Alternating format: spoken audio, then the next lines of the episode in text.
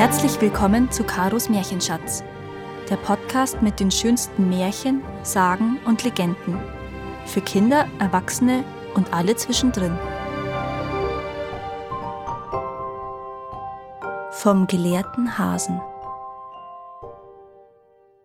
In einer Hütte lebte einst ein Großvater mit seiner Großmutter ganz allein, weil die Kinder schon erwachsen und in die weite Welt gezogen waren. Das Pferd war ihnen davongelaufen und die Kuh hatten sie geschlachtet, weil in der Hütte bittere Not herrschte. Der Großvater ging auch nicht mehr so oft auf die Jagd, weil ihm die Füße zu schaffen machten. Doch weil sie wirklich ein kümmerliches Leben führten und bald nichts mehr zu beißen hatten, musste der Großvater wohl oder übel eines Tages wieder losgehen, um irgendetwas zu erlegen. Aber es glückte ihm nicht, weil er schon schwache Augen hatte und ihm obendrein die Hände zitterten. Nicht einmal ein Igel könnte er treffen. Und wie er müde und niedergeschlagen nach Hause ging, begegnete ihm ein junger Jäger, dem das Glück wieder hold war, und er hatte einen Kranz Fasanen und Birkenhähne wie große Weintrauben umhängen und über der Schulter einen Sack mit lebendigen Hasen, weil er sich aufs Fallenstellen verstand. Hier, sagte der Jäger dem Großvater, dann griff er in den Sack und holte zwei Langohren heraus. Vielleicht schenkt mir auch jemand was, wenn ich einmal so alt bin, meinte er dabei. Jetzt hättet ihr den Großvater sehen sollen, wie der frohgemut nach Hause ging, und als er in seine Hütte getreten war, rief er laut Gleich zwei lebendige Langohren, Großmutter, das passiert nicht alle Tage. Ich habe mir auf dem Weg schon alles durch den Kopf gehen lassen und folgendes überlegt. Was gibt es da zu überlegen? Du schlägst sie tot, ziehst ihnen das Fell ab und ich brat sie, ereiferte sich die Großmutter. Nein, solche Kerlchen wären zu schade für die Bratpfanne, liebe Großmutter. Ich habe mir genau überlegt, wie wir das anstellen, um unseren Lebensunterhalt etwas aufzubessern. Jetzt hör gut zu und vergiss auch nichts. Während ich mit dem einen Hasen zum Gutsherrn gehe, kaufst du inzwischen auf Pump Fleisch und Mehl und machst schön Hammelbraten und auch Fladen, damit wir ein gutes Essen haben. Und sobald ich mit dem Gutsherrn eintrete, wird er dich fragen, für wen hast du den Hammelbraten und die Fladen gemacht?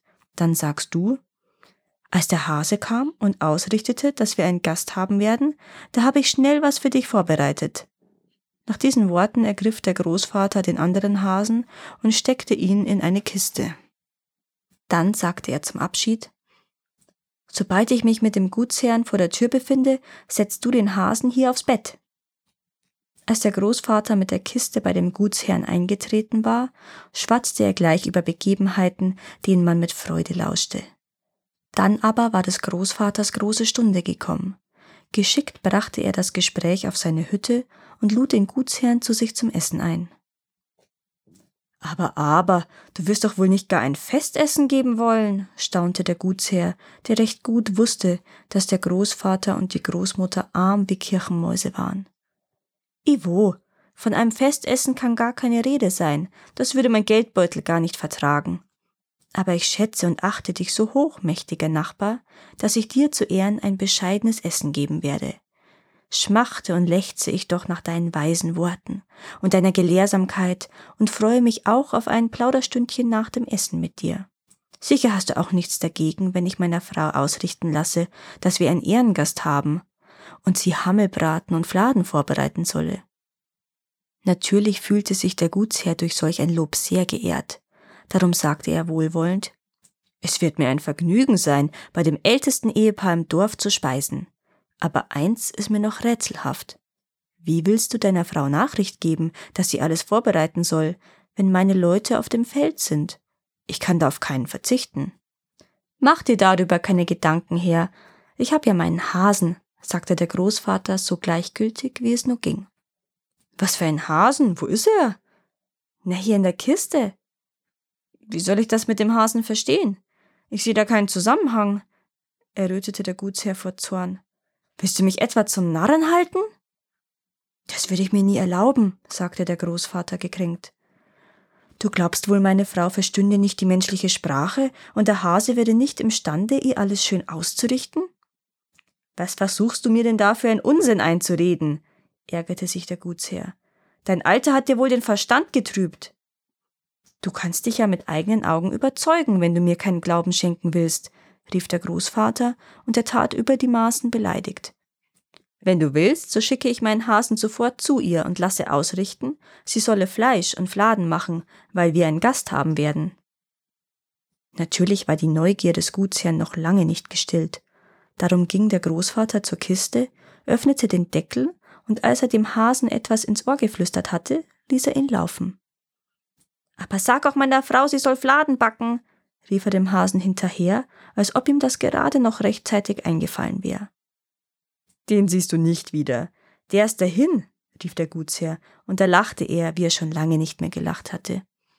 Dann setzten sie sich wieder auf den Teppich und erzählten und erzählten über dieses und jenes, bis sie sich erhoben und durchs Dorf zur Hütte des Großvaters gingen. Kaum hatten sie die Tür geöffnet, rochen sie schon den köstlichen und verlockenden Duft des Fleisches und der Fladen, und als der Gutsherr auf dem Bett den Hasen sitzen sah, schrie er vor Überraschung auf. Also sag, hat nun der Hase alles ausgerichtet oder nicht? lächelte der Großvater den Gutsherrn verschmitzt an, dem vor Verwunderung der Atem stockte. Und als er sich nach einer Weile gefasst hatte, hüstelte er verlegen, ehe er sprach. Nachbar, du musst mir deinen Hasen verkaufen. Ihr seid ja arme Schlucker, da könntet ihr ein bisschen Geld gut gebrauchen. Ich geb dir zehn Silberlinge. Zehn Silberlinge? lächelte der Alte. Meinen Hasen verkaufe ich für nichts auf der Welt hat es mich doch so viel Zeit und Mühe gekostet, ihn so zu bilden. Der Gutsherr setzte sich an den Tisch, aß Fleisch und Fladen, aber dabei musste er immer wieder an den gelehrten Hasen denken. Nachdem er gegessen und die Frau den Tisch abgeräumt hatte, kam er auch wieder auf ihn zu sprechen. Du weißt gar nicht, wie sehr es mich freut, dich nach all den Jahren wieder einmal zu sehen. Sicher weißt du noch, dass du in der Kindheit mein bester Spielkamerad warst, verband uns doch unverbrüchliche Freundschaft. Keiner machte einen Schritt ohne den anderen. Also sei so gut und verkauf mir den Hasen. Ich geb dir auch zwanzig Silberlinge, sprach der Gutsherr honigsüß. Ich verkaufe ihn nicht, auch nicht für Gold, rief der Großvater aufgebracht. Ich geb dir fünfzig Silberlinge. Nein, und sprich nicht mehr davon. Da sprang der Gutsherr auf und rief, auch wenn ich Hof und Scheune verliere, schlag ein, Nachbar. Ich gebe 70 Silberlinge. Mehr habe ich nicht.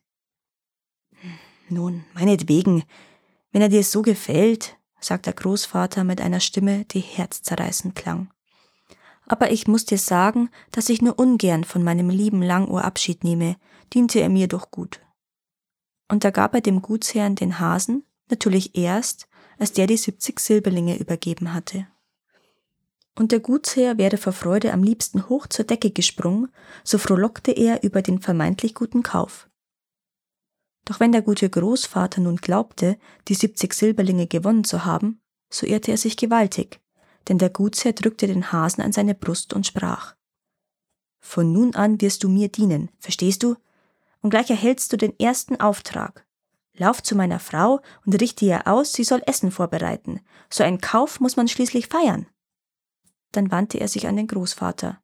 Worauf hast du Appetit, Nachbar? Was soll der Hase meiner Frau ausrichten? Dem Großvater gefror das Blut in den Adern und kalter Schweiß perlte auf seiner Stirn, so erschrak er. Darum sagte er schnell Warum solltest du dich in weitere Unkosten stürzen, Herr? Wir haben ja gerade gegessen und ich bring schon keinen Bissen mehr hinunter. Ich war dein Gast, nun bist du meiner, erwiderte der Gutsherr kurz. Und wenn du wirklich so satt bist, wie du sagst, lass ich meiner Frau sagen, sie soll nur Nüsse und Datteln besorgen. Ein leichtes Essen. Und dann flüsterte er dem Hasen ein paar Worte ins Ohr, setzte ihn vor die Tür, und der Hase rannte davon, was die Beine hergaben, während der Gutsherr den Alten am Arm nahm und mit ihm zu seinem Gutshof ging. Wir sind da, Frau, rief er schon von weitem. Du kannst auftragen lassen. Was soll das? Du hast wohl immer noch nicht genug, staunte die Frau und stemmte die Hand in die Hüfte. Aber du kannst ja den Bauch nicht voll genug kriegen. Doch nun sag, was ich bringen soll. Was soll die Frage? Der Hase hatte ja klipp und klar ausgerichtet, dass du Nüsse und Datteln besorgen sollst. Sicher ist dir der Wein zu Kopf gestiegen, den du bei dem Alten getrunken hast, sonst könntest du nicht so dummes Zeug daherschwatzen. Ich wiederhole zum letzten Mal, dass ich vor einer guten Weile den Hasen zu dir geschickt habe, der alles ausrichten sollte. Halt mich nicht zum Narren, Mann. Ich habe keinen Hasen gesehen und verstehe auch nicht, was du da dauernd von einem Hasen schwatzt. Der Gutsherr blickte den Großvater so streng an, dass dessen Herz gleich in die Hosentasche fiel. aber er ließ seine Angst sich nicht anmerken.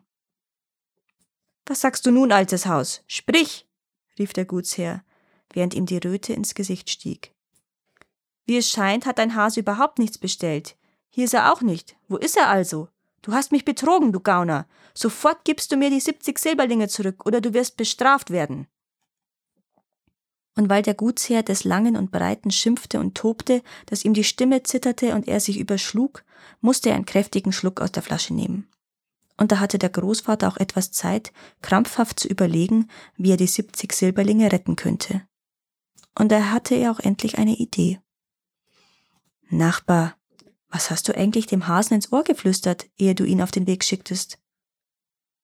Lauf und richte der Frau aus, sie soll Nüsse und Datteln bereithalten, erwiderte der Gutsherr. Nüsse und Datteln? lächelte der Alte. Ja, ja, ich erinnere mich. Aber die Hauptsache hast du vergessen. Du hast ihm nämlich nicht gesagt, wo du wohnst. Warum sollte ich das tun? Weiß doch jeder im Dorf, wo mein Gutshof ist. Aber der Hase ist nicht aus dem Dorf. Er ist in Feldern und Wäldern zu Hause. Wie soll sich der Arme also im Dorf auskennen? Sicher hoppelt er jetzt verzweifelt hierhin und dorthin und sucht ein Haus. Da trifft mich wirklich keine Schuld. Auch den Hasen nicht.